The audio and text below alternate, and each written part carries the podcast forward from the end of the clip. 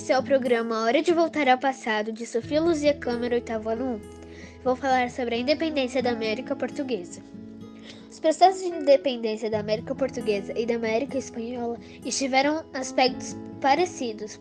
Ambos foram influenciados por descontentamento colonial, pelas guerras napoleônicas, pelos princípios iluministas e liberais e pela ascensão da Inglaterra como potência industrial. Na América Portuguesa, contudo, a transferência da família real para a colônia agregou ao processo algumas características particulares. A coroa portuguesa poderia ter buscado abrigo em qualquer uma das suas colônias africanas. No entanto, incentivada pela Inglaterra, decidiu estabelecer-se na América Portuguesa, em função do crescimento econômico da colônia. A mudança da família real portuguesa para o Brasil em 1808 ocorreu em um momento muito conturbado. Após a morte de Dom Pedro III, Maria I assumiu o trono, mas em seguida foi declarada incapaz de governar e seu filho, Dom João, assumiu a direção dos negócios do reino. Depois de mais de 50 dias de viagem, a parte das embarcações portuguesas aportou em Salvador, em 22 de janeiro de 1808 seguido para o Rio de Janeiro algum tempo depois. Ainda em Salvador, o príncipe regente de Portugal, Dom João, decretou a abertura dos portos às nações amigas, permitindo o comércio entre a América Portuguesa e outros países.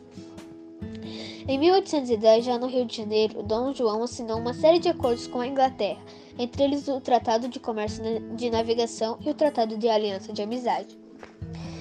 A chegada da corte portuguesa provocou uma enorme mudança no cotidiano da cidade do Rio de Janeiro. No ano de 1808, atracaram no porto 855 navios. Deste total, 90 navios eram estrangeiros e cerca de, 90, de 50 provenientes da Inglaterra. Eles traziam todo tipo de mercadorias: tecido, louças, ferragens, pentes, livros, perfumes, entre outros. Desembarcaram também vendedores, marinheiros, artistas, diplomatas, entre outras pessoas que traziam novos costumes, interesses e necessidades. Para os padrões urbanos dos europeus, o Rio de Janeiro não possuía riquezas nem atrativos arqui arquitetônicos. As melhores casas localizadas no centro da cidade foram requisitadas para que nelas fossem instalados os membros da corte. Em geral, eram sobrados de dois ou mais andares cujo térreo servia de loja ou habitação para os escravizados e o andar superior de moradia para a família. As casas mais humildes só tinham pro...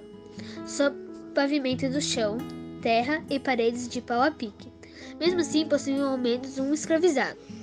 Tanto as habitações mais simples como as mais as melhores eram identificadas pelos nomes dos moradores, já que não existia numeração. Em 1808, Dom João transformou Rio de Janeiro, capital da colônia desde 1763, da capital de todo o Império Luso. Isso gerou uma série de mudanças na cidade e na vida cotidiana de seus habitantes. O monarca instituiu órgãos públicos, como ministérios e tribunais, e fundou a Casa da Moeda e o Banco do Brasil. Após instalar o governo do Rio de Janeiro, D. João decretou a guerra à França, determinou a invasão da Guiana Francesa, que foi ocupada e só seria devolvida em 1817, em meio aos desdobramentos do Congresso de Viena. Outra área de conflito militar foi a banda oriental do Rio da, Prata, onde atualmente se encontra o Uruguai. Dom João planejava incorporar essa região ao Brasil, seguindo os interesses de Dona Carlota Joaquina, sua esposa.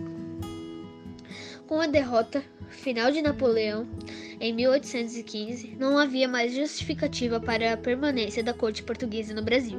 Entretanto, Dom João e seus súditos portugueses não demonstravam interesse em deixar a cidade do Rio de Janeiro.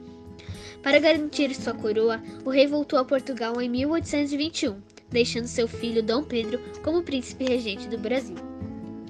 Temendo que Dom Pedro regressasse para Portugal, fato que enfraqueceria a autonomia administrativa do Brasil, os brasileiros recolheram aproximadamente 8 mil assinaturas pedindo-lhe que permanecesse no país. Ao receber o abaixo, no dia, o, o abaixo assinado no dia 9 de 1822, Dom Pedro teria afirmado: como é para o bem de todos e a felicidade de geral da nação, eu estou pronto, diga ao povo que fica. As tropas portuguesas contrariaram as decisões de Dom Pedro, foram forçadas a abandonar o Rio de Janeiro. Pouco depois, os ministros todos portugueses demitiram-se. Dom Pedro organizou um novo gabinete, formado, formado só por brasileiros e chefiado por José Bonifácio, um dos mais ativos defensores da independência. Em agosto de 1822, ordens de Lisboa exigiam que o regente tornasse a Portugal e que suas decisões fossem anuladas. Diante das gravidades de tais notícias, José Bonifácio enviou um oficial ao encontro de Dom Pedro, que estava viajando. O príncipe regente foi encontrado à tarde do dia 7 de setembro, voltando de Santos, à margens do rio Riacho Ipiranga, no Planalto de São Paulo. Ao ler as notícias, Dom Pedro proclamou a independência política do Brasil em relação a Portugal. Em 12 de outubro de 1822, Dom Pedro foi coroado imperador do Brasil com o título de Dom Pedro I. Teve, contudo, de enfrentar focos de resistência portugueses, particularmente no Nordeste. Assim, embora que tenha obtido sua independência política, o Brasil manteve sua dependência econômica, agora da Inglaterra.